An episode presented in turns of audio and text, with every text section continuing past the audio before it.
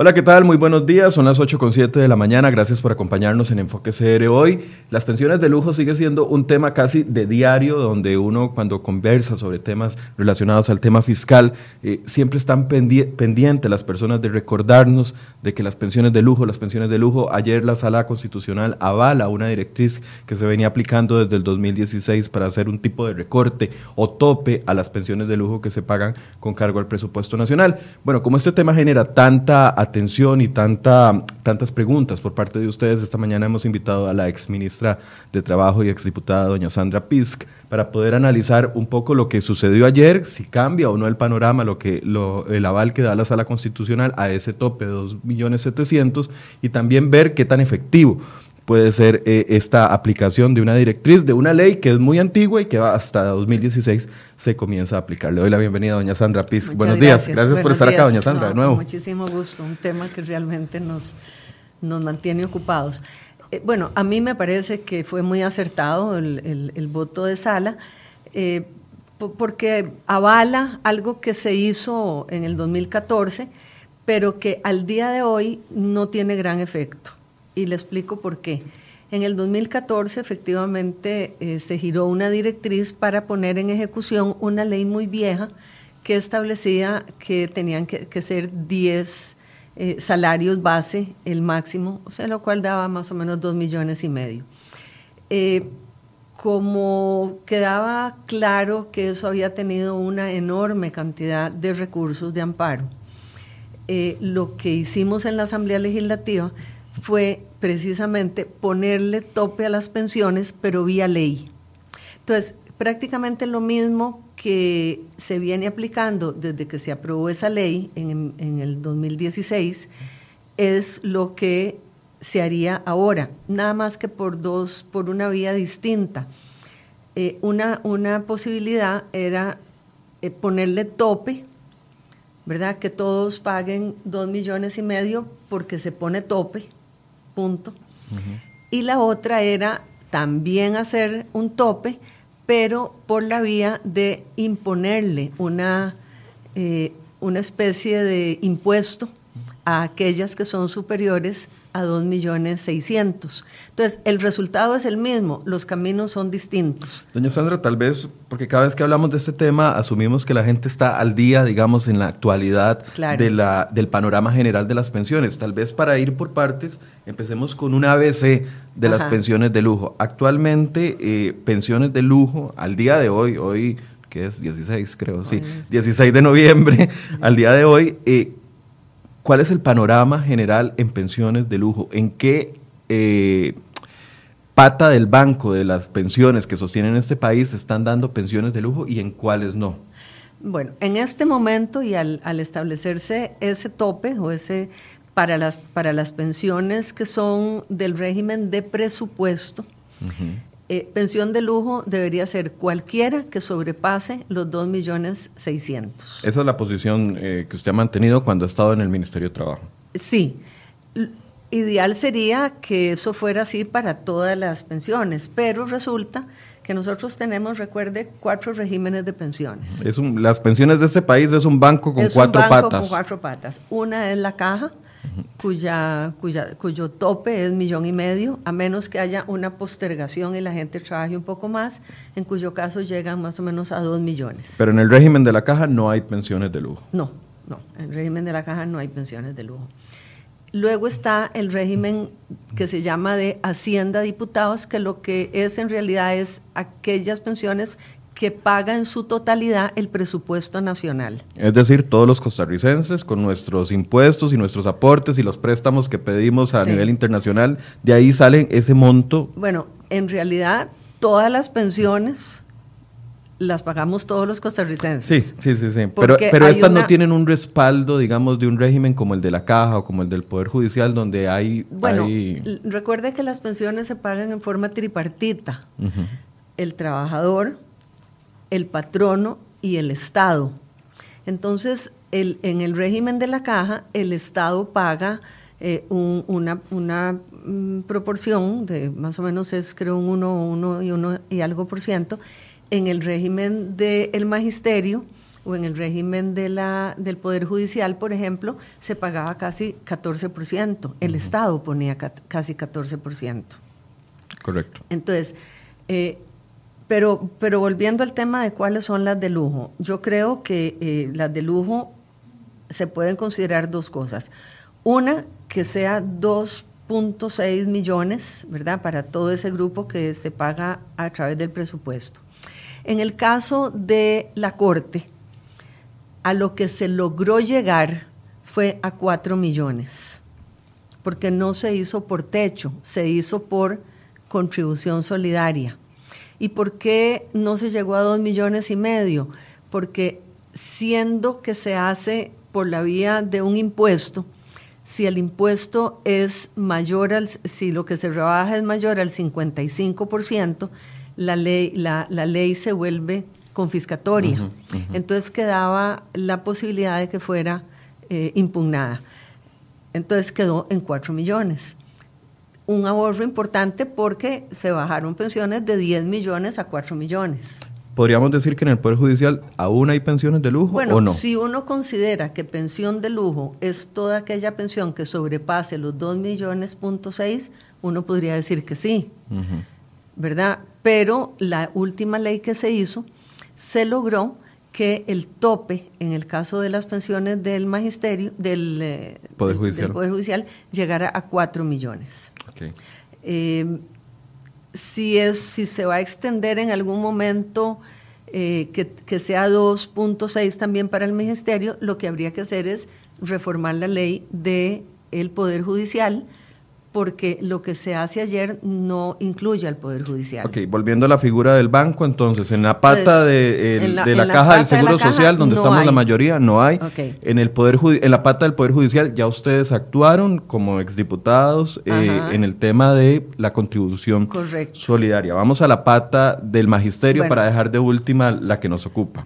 el magisterio tiene su propia ley eh, y en el 2016 no se tocó, no se reformó. Eh, ¿Por qué? Porque esa es una ley que eh, obliga al magisterio a hacer aportes muy importantes. Entonces, ciertamente ellos sí tienen una contribución solidaria que lo que hace es rebajar la ley. Más o menos la pensión, el tope de pensión en el magisterio es como de 3 millones punto entonces, aquí habrá que decidir si para el magisterio será de lujo 3.6 millones o 2.6 millones. Sin embargo, la pata del magisterio tiene algunas astillitas que son un pequeño grupo muy selecto, que ya hemos conversado aquí, estuvo eh, el señor del Magisterio Nacional explicándonos de que eh, se concentra en catedráticos universitarios, exrectores, etcétera, que sí tienen eh, pensiones de lujo de hasta 10, 12 millones. Claro, la razón de eso también está en vías de solución. Por alguna razón de hace muchos años se interpretó en alguna de las de los tribunales que a estas personas, y son alrededor de 260, 270 personas, creo que coincidimos con don Roger en ese número, eh, nunca se les rebajó la pensión, la, la contribución solidaria. ¿Por qué no se les rebajó? Bueno, porque ellos eh, accionaron y les dieron en su momento la razón y entonces pasó el tiempo y no se les cobraron. Entonces, esas pensiones sí son pensiones de lujo y están básicamente concentradas en magistrados, en catedráticos universitarios y en em, magistrados, no, en magistrados y catedráticos universitarios básicamente. Ahora, ¿qué pasó? Eh, al, final de nuestro periodo, eh, nosotros le solicitamos a la Procuraduría que nos indicara qué estaba pasando y por qué a esa gente no se les estaba cobrando. La Procuraduría nos indica que hay que cobrarles, que no hay ninguna razón para no cobrarles.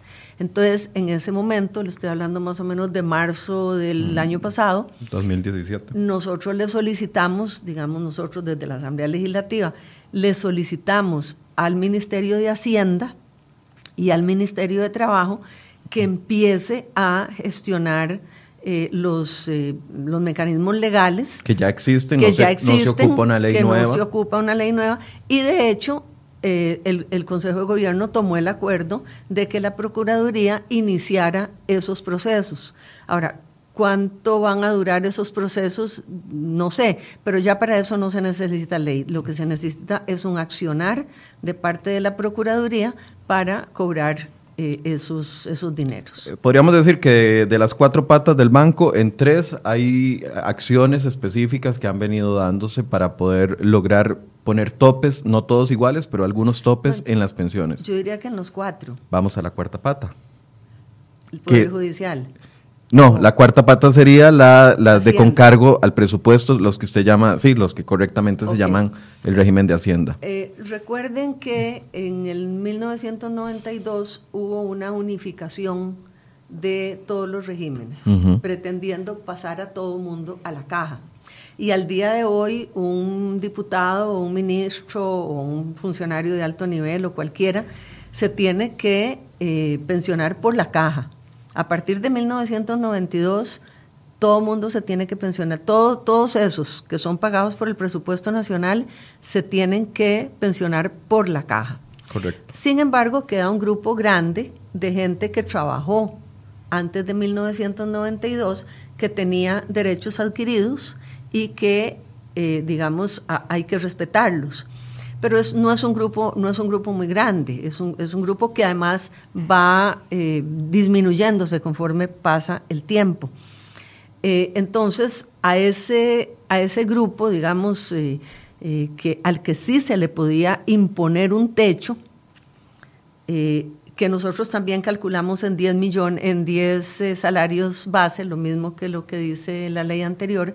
Alrededor de los 2 millones, 2 millones y medio, 2 millones 700 como no existía la certeza de que poner un techo fuera legal, lo que se hizo fue hacer lo mismo, poner un techo, pero por la vía de que devolvieran lo que estaba por encima de 2.600.000. Lo que llamamos contribución solidaria. Lo que llamamos contribución solidaria. Entonces, eso sí se está aplicando. Yo ayer le preguntaba a, al, al viceministro de Trabajo, quien trabajó con nosotros muy de cerca cuando estábamos en la Asamblea Legislativa en este tema, eh, bueno, ¿cuál de estas cosas es la que va a quedar vigente ahora? Y él me decía, no, no, lo que sigue vigente es lo que se aprobó en la Asamblea Legislativa, que es llegar a 2.600.000 por la vía de la contribución solidaria. Es decir, si por alguna razón, tratemos de ponerlo como un ejemplo, si yo fuera pensionado antes del año 92,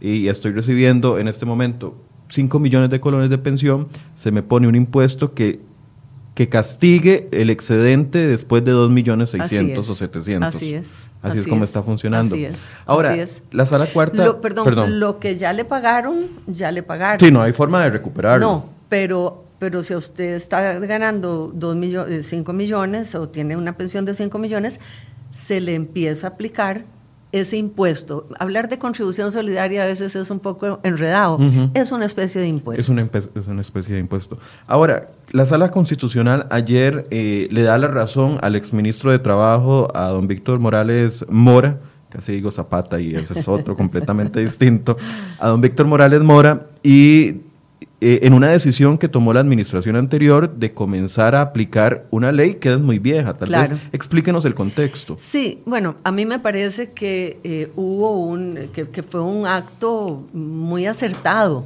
haber tratado, haber revivido esa ley eh, y haber puesto ese techo. Lo que pasa es que nosotros teníamos la certeza, y lo conversamos en ese momento, de que eso era eh, eh, muy frágil y que además podía pasar mucho tiempo hasta que la sala constitucional dijera que eso se podía hacer. Es decir, que se haya aplicado vía una directriz de ejecutiva o, o del Exacto. Poder Ejecutivo. Lo que hoy nos dice la sala es que fue correcto aplicarla. Okay. ¿okay? Porque ahí saltaron los pensionados de lujo en el momento en que se comenzó a aplicar y llevaron ese tema a la sala constitucional. Exactamente. Entonces, cuando nosotros desde la Asamblea que además tenemos el propósito de, de, hacer eso mismo. Vemos lo que está pasando, lo que hacemos es poner en una ley lo mismo nada más que no poniendo techo, repito, un techo, sino una contribución que era es entre un 25 y un 75%, eh, de manera que llegue a, a los 2 millones 600. Para este grupo, para, este, para grupo. este grupo específico, que es la cuarta pata. Exacto. Es la cuarta pata del banco. Exacto. Entonces, toda la gente que está en ese régimen no tendrá pensiones mayores a 2 millones 600. Sin embargo, doña Sandra, siempre que se dice que se hace la ley, se hace la trampa, ¿verdad? Ese es un, un, concepto muy, muy común y veíamos hoy un enfoque que le da el diario La Nación diciendo que la mayoría de personas que están dentro de este ámbito de acción, de, esta, de este tope, podrían evadirlo por dos razones. Una, porque cotizaron más o después de la, la fecha que les correspondía y dice que la segunda razón es porque la mayoría de magistrados sentenciaron que el tope no se les podrá imponer a jubilaciones otorgadas antes del 28 de diciembre de 1998. Entonces es como, va a decirlo muy popular, ¿será un alegrón de burro? Se lo pregunto a usted que conoce bien el tema. A, mí me parece que, en, que, lo que lo que se está diciendo es la realidad y lo hemos dicho siempre, las leyes ya están. Eh, lo que queda por, por, por resolver son esos 300 y pico casos de personas a las que no se les estaba cobrando la pensión, eh, el, aporte solidario. Eh, y el país tendrá que tomar una decisión de si en el caso del magisterio se llevan, vamos a ver, los ocho, los ocho mil pensionados del magisterio que van a que se van a pensionar van a tener que pensionarse con 2 millones 600, según me explicaba ayer eh, este, la gente de Jupema. Eh, del magisterio que están en el régimen de, cargo al presupuesto nacional. Bueno, ellos tienen su propio régimen. Ellos no, no están con cargo al presupuesto ah, nacional. Estamos hablando de la otra pata, entonces. Estamos hablando de la otra pata. Eh, pero a mí me parece que lo que se hace ayer, eh, en el fondo y desde el punto de vista de lo que se va a recoger en términos de plata, no cambia en absoluto. De hecho, una de, los, de las ventajas de haber promulgado esa ley es que ya se, se, rebajaron, y estuve viendo anoche una publicación que hace la Casa Presidencial en agosto de este año, que dice que gracias a esas leyes ya se habían recogido 11 mil millones de colones. Bueno, posiblemente, eh, y eso va a ir creciendo conforme eh, se, siga aplicando la ley. Eh, yo creo que desde el punto de vista de ingreso de recursos no hay cambio, pero sí me parece que es importante valorar eh, exactamente a quienes desde el punto de vista del magisterio y desde el punto de vista del Poder Judicial eso va a, a repercutir. Yo tengo muy claro que desde el punto de vista de las pensiones pagadas por el presupuesto nacional, eso está clarísimo ya. Y también hay un tema muy interesante.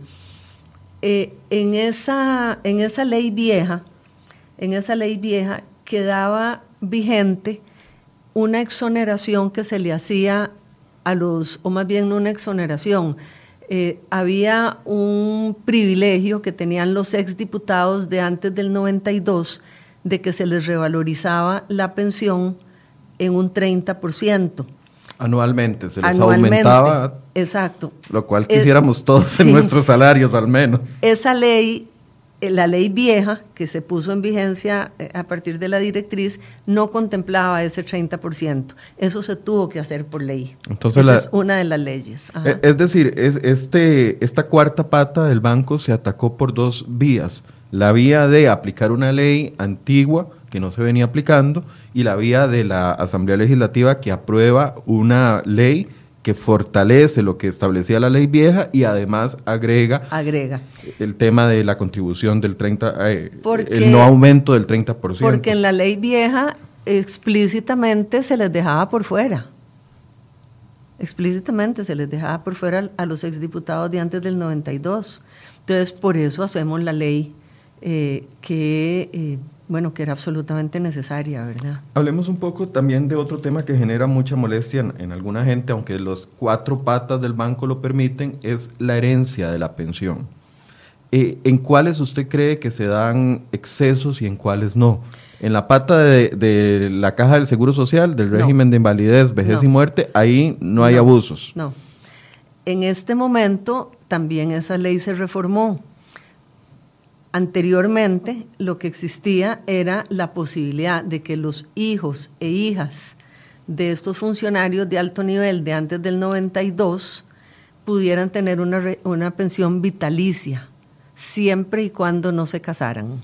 ¿Estamos hablando del régimen de invalidez, vejez y muerte? No, no, no. no ¿De cuál régimen estamos hablando? El de la caja es, está perfecto. Ok, okay. Caso en la, cerrado, en la caja uno, una persona puede ajustar, y puede heredar su pensión a un hijo hasta los 18 o 25, años, si, está estudiando. si está estudiando o si tiene un problema de, eh, algún, de alguna discapacidad. Ahí estamos bien. Okay. En el régimen del presupuesto, lo que se llama, ¿qué es, qué es el régimen que opera para los exfuncionarios de alto nivel, diputados, eh, eh, ministros, gerentes, etcétera? Que se pensionaron antes del 92. Correcto. No, y que sigue funcionando. pero, pero, pero está cerrado. Pero, exacto. Mm. Eh, ahí existía la posibilidad de que una persona heredara su pensión en forma vitalicia a las hijas y a los hijos. Entonces había gente de 90 años que seguía eh, eh, este, recibiendo la pensión de su padre que había sido diputado.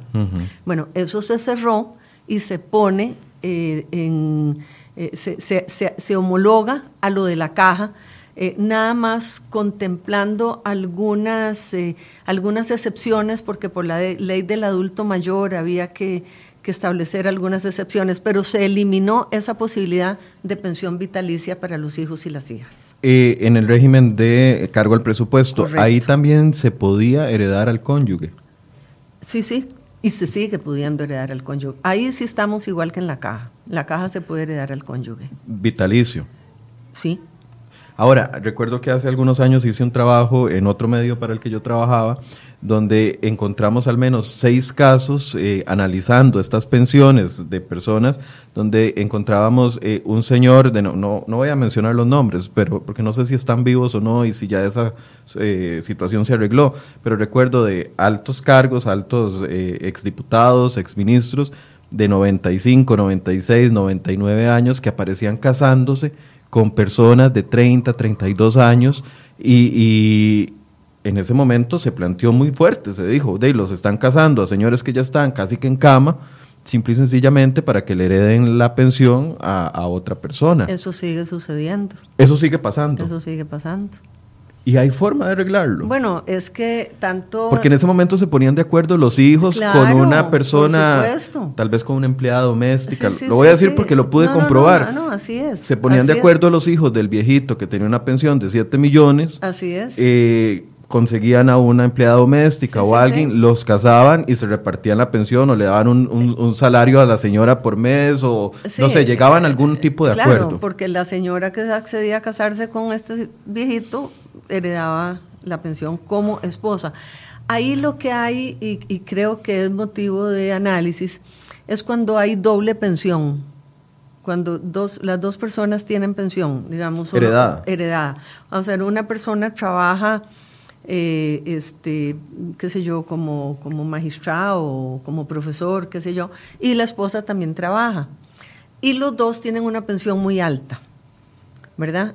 Eh, y entonces ahí surge el tema de si se debería normar ese tema eh, para que en esos casos no hubiera doble pensión. Porque hay mucha gente que está quedando con la pensión suya, y con la pensión del marido, que además era muy alta. Bueno, ya no van a ser tan altas, pero...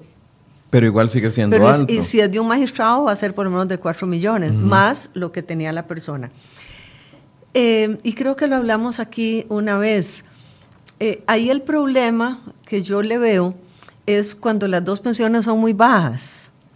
Claro. Me explico. Entonces, eh, como en este país uno no puede legislar solo para un grupo, entonces ahí se, nosotros tratamos de analizar a ver qué se podía hacer para que las personas que tenían pensiones muy altas, digamos, no hubiera doble pensión. Tal vez pongámoslo con un ejemplo, doña Sandra. Yo voy a aportar el ejemplo de la persona eh, que tiene dos pensiones muy altas y eso no estoy diciendo nada que no sepa la gente. La viuda de don Luis Paulino Mora eh, recibe la pensión de don Luis Paulino, que en aquel momento eran 8 millones, y además ella es pensionada del magisterio, donde recibía creo que 6.7 millones, algo así.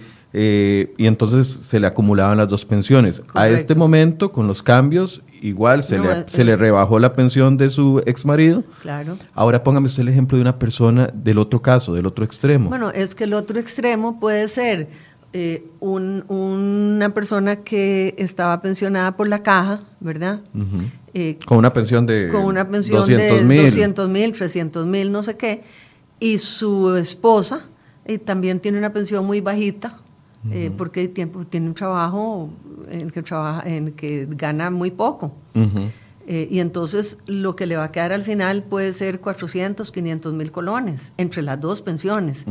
Entonces, legislar para un grupo y no para el otro es complicado. Claro, porque si queremos ir a atacar esas dos pensiones de 8 y 6 millones, por obligación hay que tocar esas otras dos pensiones de 150 mil y 200 mil, por ejemplo. Entonces, ahí digamos, hay varias personas que hemos estado analizando ese tema, eh, pero yo por lo menos no le he encontrado solución a, a, qué se hace. Aquí algunas personas nos aportan, de la solución es muy fácil, que las dos pensiones sumen un tope.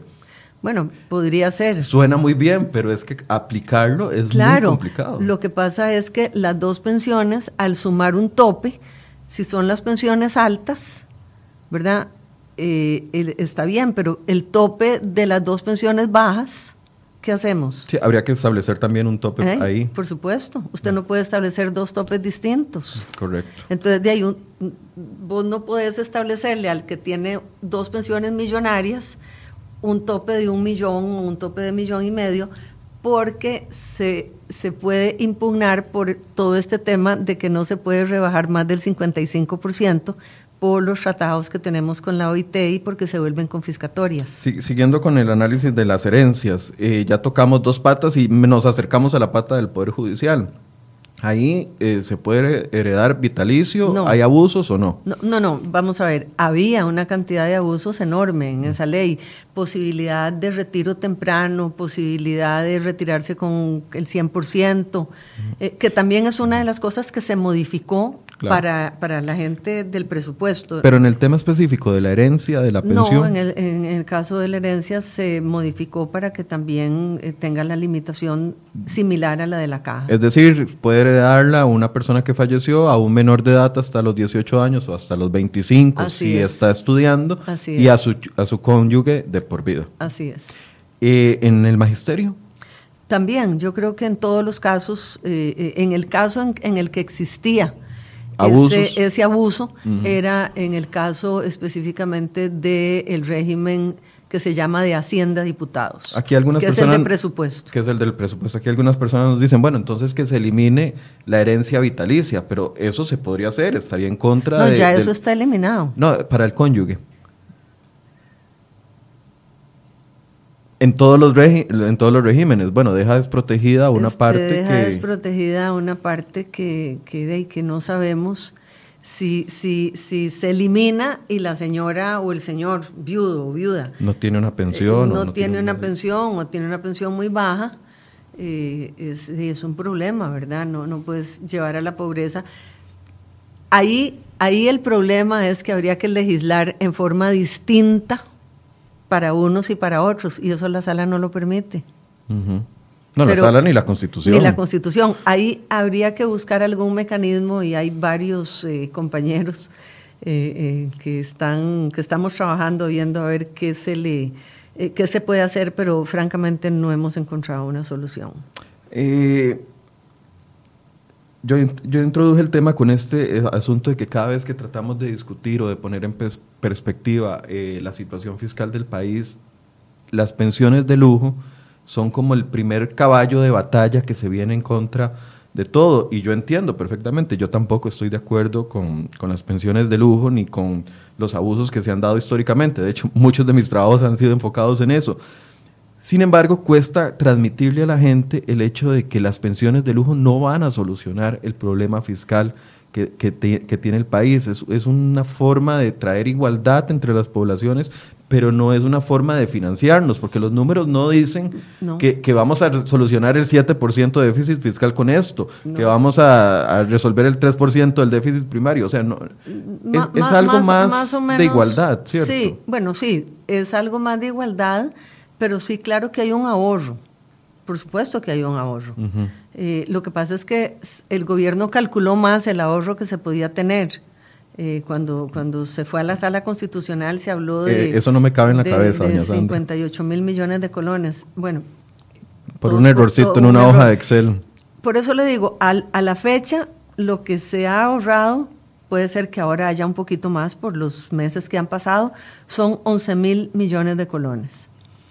Eh, que van a ir creciendo con el tiempo y van a ir creciendo conforme se eliminen esas pensiones de requetelujo que mantienen eh, este, esa cantidad que fluctúa entre 250 y 300 personas a las que no se les viene rebajando la pensión, pero que legalmente ya se les puede rebajar.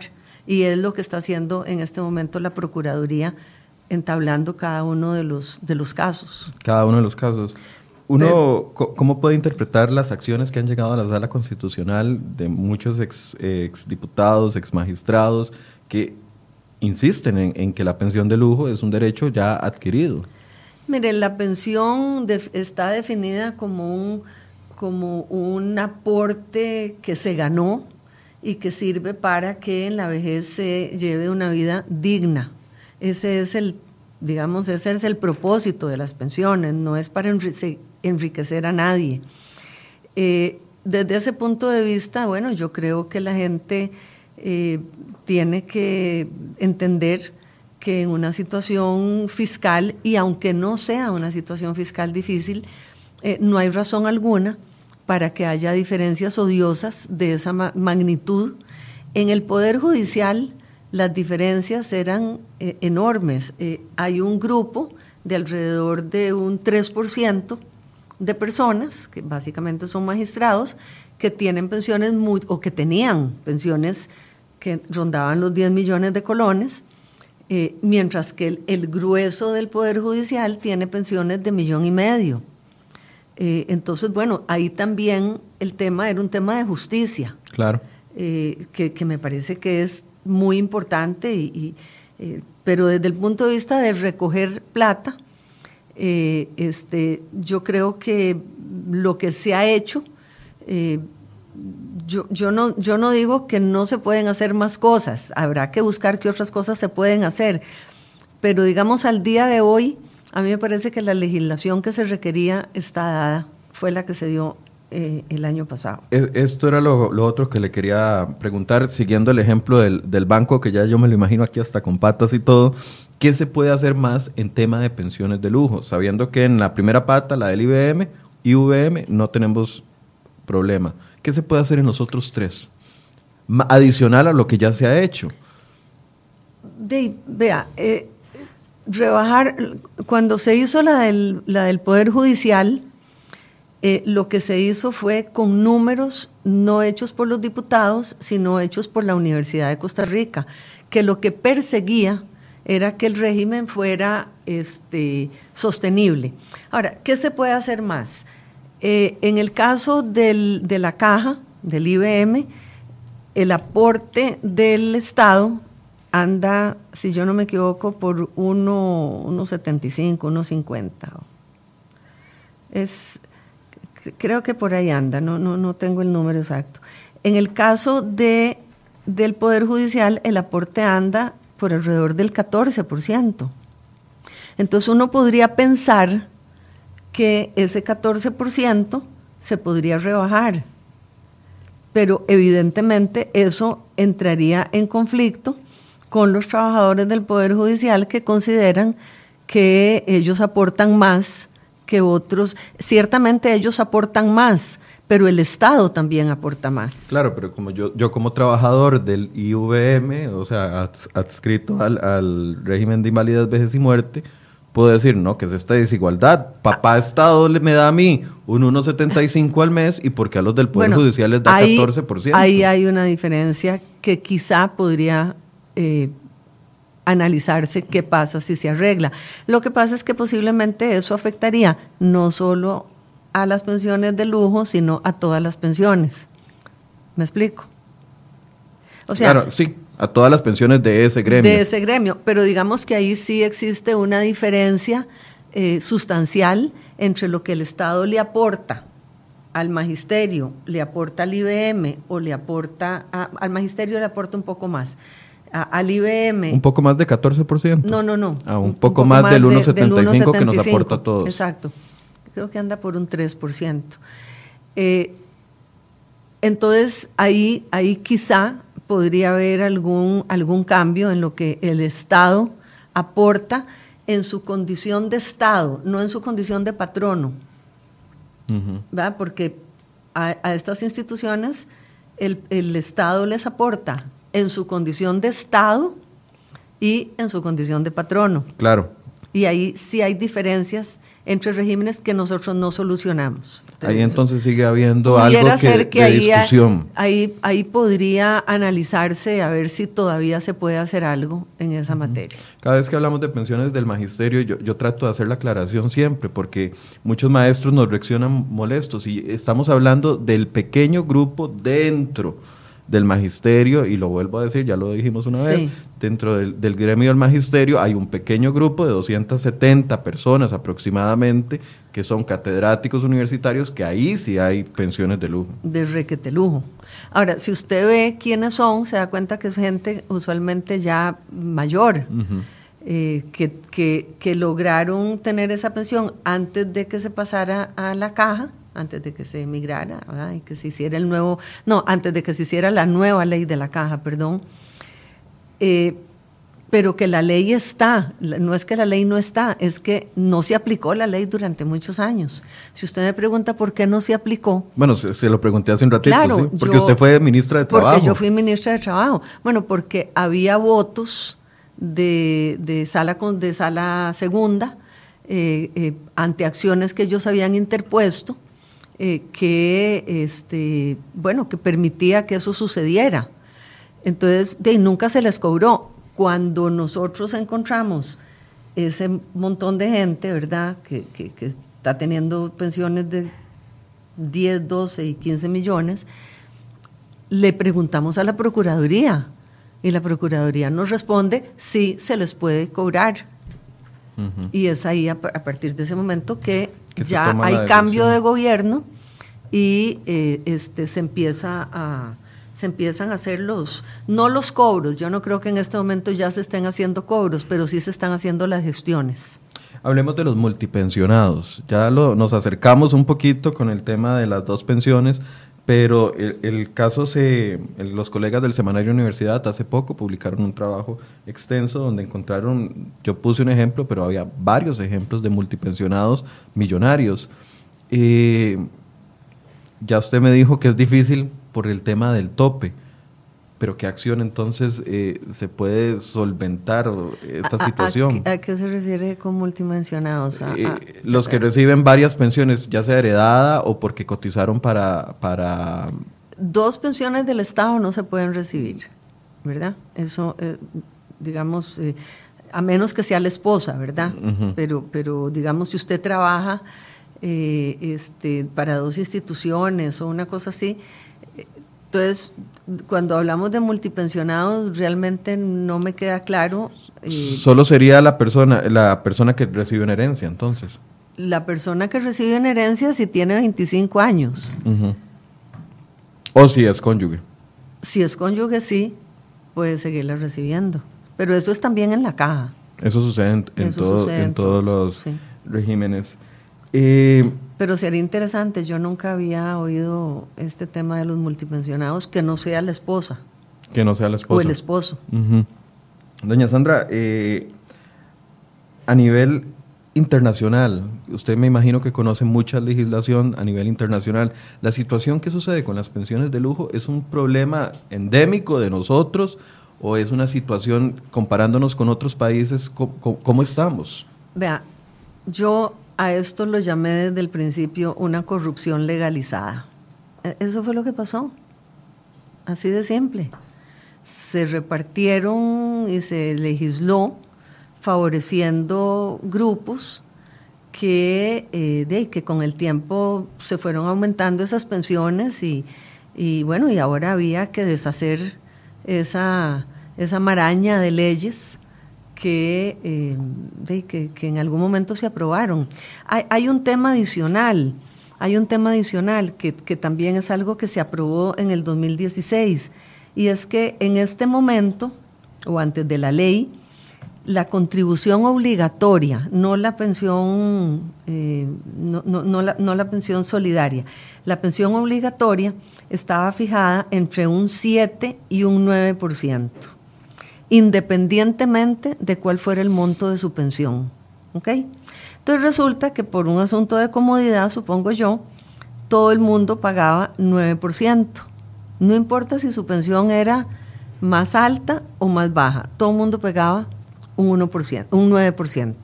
Okay. Nosotros cambiamos la ley y establecimos que ya no podía ser de un, 9, de un, de un 7 a un 9 y mucho menos solamente de un 9, sino que fuera de un 9 a un 16%. ¿Ok? Uh -huh. Pero haciendo la salvedad de que, de que tenía que ser progresivo. O sea, a más alta su pensión, más, más porcentaje ten, tiene usted que pagar eh, por la pensión, cosa que no estaba sucediendo antes de la ley. Okay. No se estaba aplicando. Y en ese momento lo que sí hicimos fue exonerar de este 9% a las personas que ganan menos de dos salarios mínimos.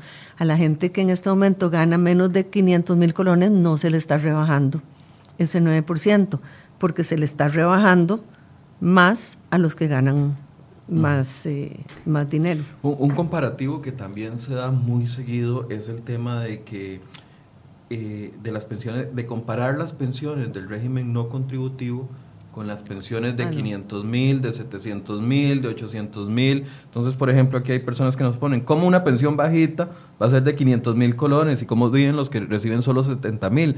Yo creo que aquí todos tenemos una responsabilidad de, claro. de educar a la gente porque las pensiones que reciben las personas adultos mayores del régimen no contributivo no corresponden a un tema de que tal vez sí trabajaron y probablemente todos trabajaron toda su vida. Pero no pero hay aporte. pero no hay aporte. Entonces, ¿cómo explicar sí. este tema tan complicado que a mí se me hace un nudo cada vez que lo trato de explicar porque la gente opina muy en contra claro. de esto, pero es una labor de educación. Y, pero tienen toda la razón.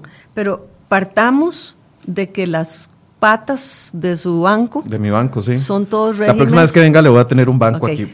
Todos son regímenes contributivos. O sea, la gente en mayor o en menor medida, o en medida más justa o menos justa, que es lo que tratamos de corregir, aportaron durante su vida laboral. El régimen no contributivo, la palabra lo dice, es gente que no ha, contribuido, no ha contribuido. Y evidentemente es una población muy pobre. Claro. Eh, las pensiones no contributivas, que en este momento están en un, 70, un 80%, en 80 mil colones, uh -huh. eh, algo hay que hacer para aumentar esas pensiones. Eh, eh, eso sale del de, Fondo de Asignaciones Familiares.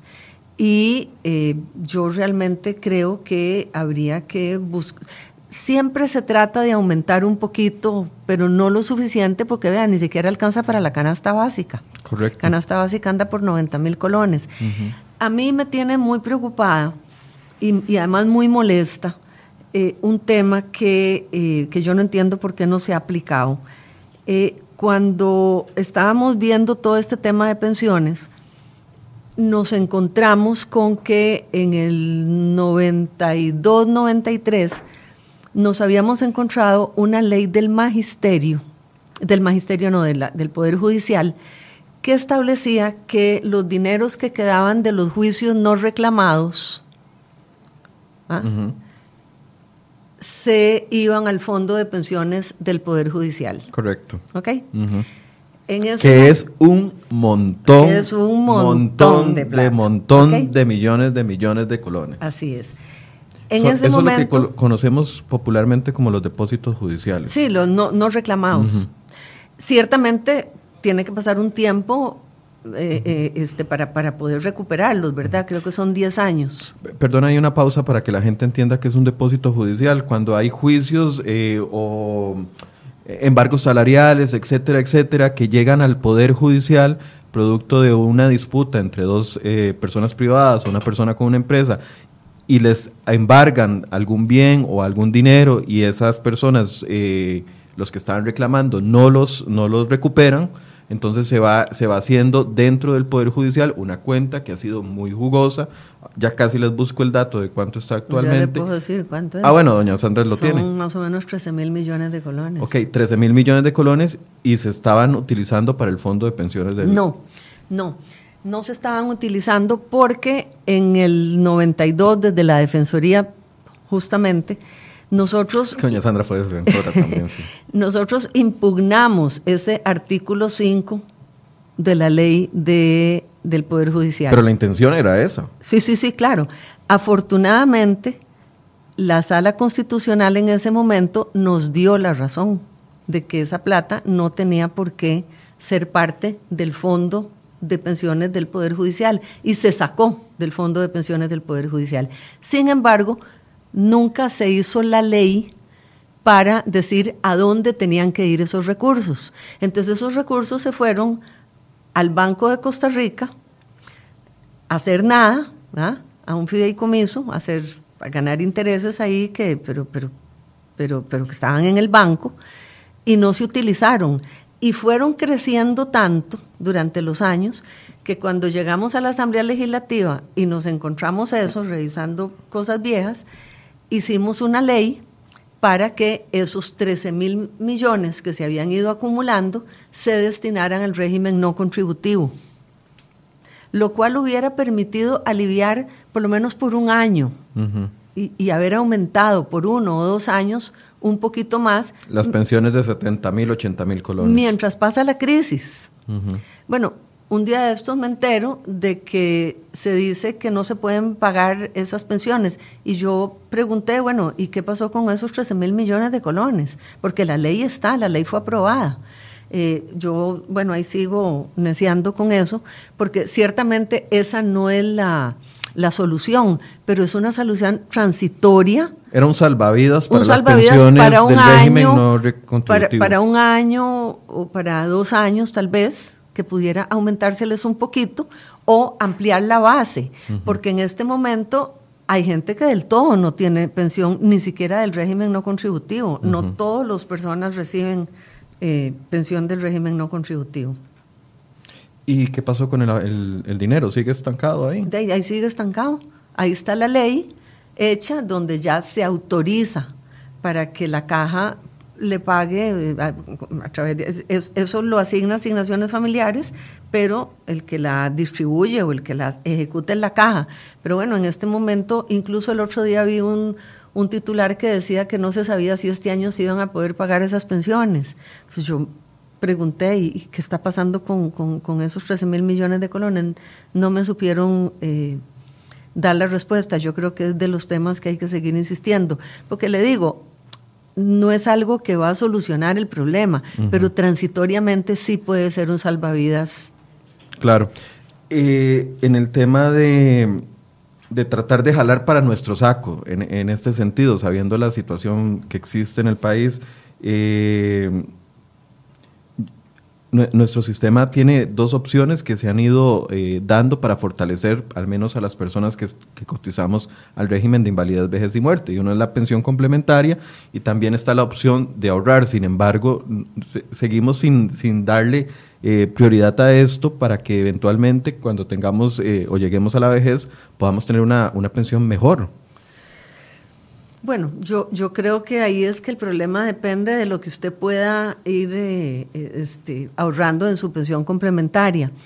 Sobre ese tema, lo que yo sí creo es que hay que reformar, y de hecho creo que el proyecto de ley se presentó, hay que reformar la ley de protección al consumidor, al trabajador, porque un trabajador que no llega, que no llega a un, a un determinado monto, no puede retirar la plata de un solo tiro. A una, a una determinada cuota. A una determinada Vamos a ver, que al final no llega a, eh, creo que son 80 mil colones lo que se le puede retornar. Si a través de su vida usted en su pensión complementaria no llega a determinado monto, porque, porque usted ha aportado poco, no se le puede dar el monto total. ¿Me explico? Sino que se le da mensualmente. Y darle la plata, y la gente debería tener la posibilidad de escoger si quiere la platica mensualmente o si quiere la plata eh, de un solo tiro, quizá para hacer una inversión, una casita, pagar un préstamo, qué sé yo. En este momento, eh, si yo no me equivoco, la verdad que los números para mí siempre han sido el problema, pero si yo no me equivoco, si una persona eh, no, no llega a, un monto, que, que a usted le devuelvan un monto menor de, no sé, 100 mil colones, pongamos, que usted ahorró, a usted no le pueden dar eso de una vez.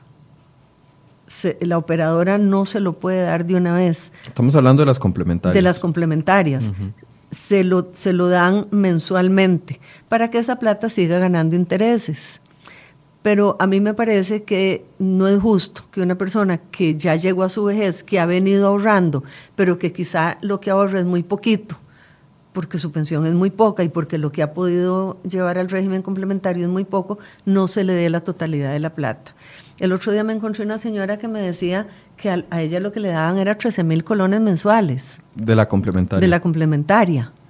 Eh, bueno, ¿qué hace una persona con 13 mil colones? Ella me decía, mejor me dieran todo, yo pongo una venta de empanadas y, y tal vez me va un poquito mejor eso es una reforma que hay que hacerle a la ley eh, de, protección al trabajador de la del 2001. Y definitivamente todos, eh, yo sé que el empleo informal eh, es una situación a la que la gente se ve obligada por la situación del país, pero procurar buscar un trabajo que nos respalde para el futuro, porque el empleo informal no nos va a dar eventualmente, y esto también aplicado al Estado, que es el gran responsable, generador de empleo, pero buscar una opción que nos ayude a tener una seguridad para el, para el fin de nuestra vida laboral. Mire, una, una persona que se retira a los 65 años en este momento eh, y que tiene la fuerza y el deseo de seguir trabajando en algo propio, debería tener la posibilidad de recuperar su plata de la pensión complementaria. me, me parece que esa ley se se, la, la, pusimos o alguien la, puso eh, a finales de la administración pasada, eh, pero no, no la, verdad no le he dado seguimiento. Y le vamos a dar seguimiento, doña Sandra, lo de los depósitos judiciales, porque sí es ah, importante de que si hay una ley aprobada. Y esa está aprobada. Y en segundo debate ya. Ah, firmada. Esa ley es una ley de la República. Ok, si ya hay una ley aprobada, deberíamos de saber qué está pasando con ese dinero que pertenece a todos los costarricenses y que podrían fortelecer las, las pobres pensiones del régimen no contributivo. Claro, yo celebré mucho cuando los, los eh, magistrados suplentes de la Sala Constitucional en el 92 eh, le dieron la razón a la Defensoría de que esa plata no podía ser de un fondo particular, tenía que ser de un fondo social. De, pero después pasaron 17 años y no se hizo la ley para decidir hacia dónde se, destinaban esos recursos. Y ahí están las... las eh, las cartas de la Secretaría de la Corte, donde a nosotros nos aseguraron que el monto que había era de alrededor de 13 mil millones de colones. Bueno, serviría mucho en una época de crisis y, donde no queremos que esta crisis sacrifique la inversión social, que es lo que ha marcado la diferencia de nuestro país con otros países. usted sabe que la mejor manera de sacar gente a la de la pobreza es con programas destinados precisamente a, las pensiones del régimen no contributivo, porque es lo más rápido que se da. Eh, y lo más rápido que se hace efectivo. Y además porque ya la estructura de a quién se le tiene que dar y cuánto se le tiene que dar está, está hecha. Eh, y ahí es donde tenemos un problema de pobreza extrema bastante serio, ¿verdad? Bien, muchísimas gracias, doña Sandra. Muchas gracias a gracias por el tiempo y por, por, ayudarnos también a entender estos temas que son complejos. Vea, estos temas son tan complejos que cuesta mucho y, y, todos los días se encuentra uno eh, alguna, alguna cosa que, que podría haberse hecho o que pero yo, como se lo dije la vez pasada, creo que en materia legal lo que había que hacer se hizo. Puede ser que haya que hacer más. Eh, y celebro que la sala haya hecho, eh, haya ratificado. ratificado. que lo que se hizo estaba bien, pero en la realidad eso ya no va a entrar a operar porque ya le cayó encima la ley. La ley. Bien, muchísimas gracias, doña Sandra. Buenos días. Y gracias a ustedes por habernos acompañado. Recuerden que estamos abiertos a todas sus sugerencias, dudas, preguntas, sugerencias de temas. Siempre estamos abiertos a tocarlos acá en Enfoque Cere. Hoy, buenos días.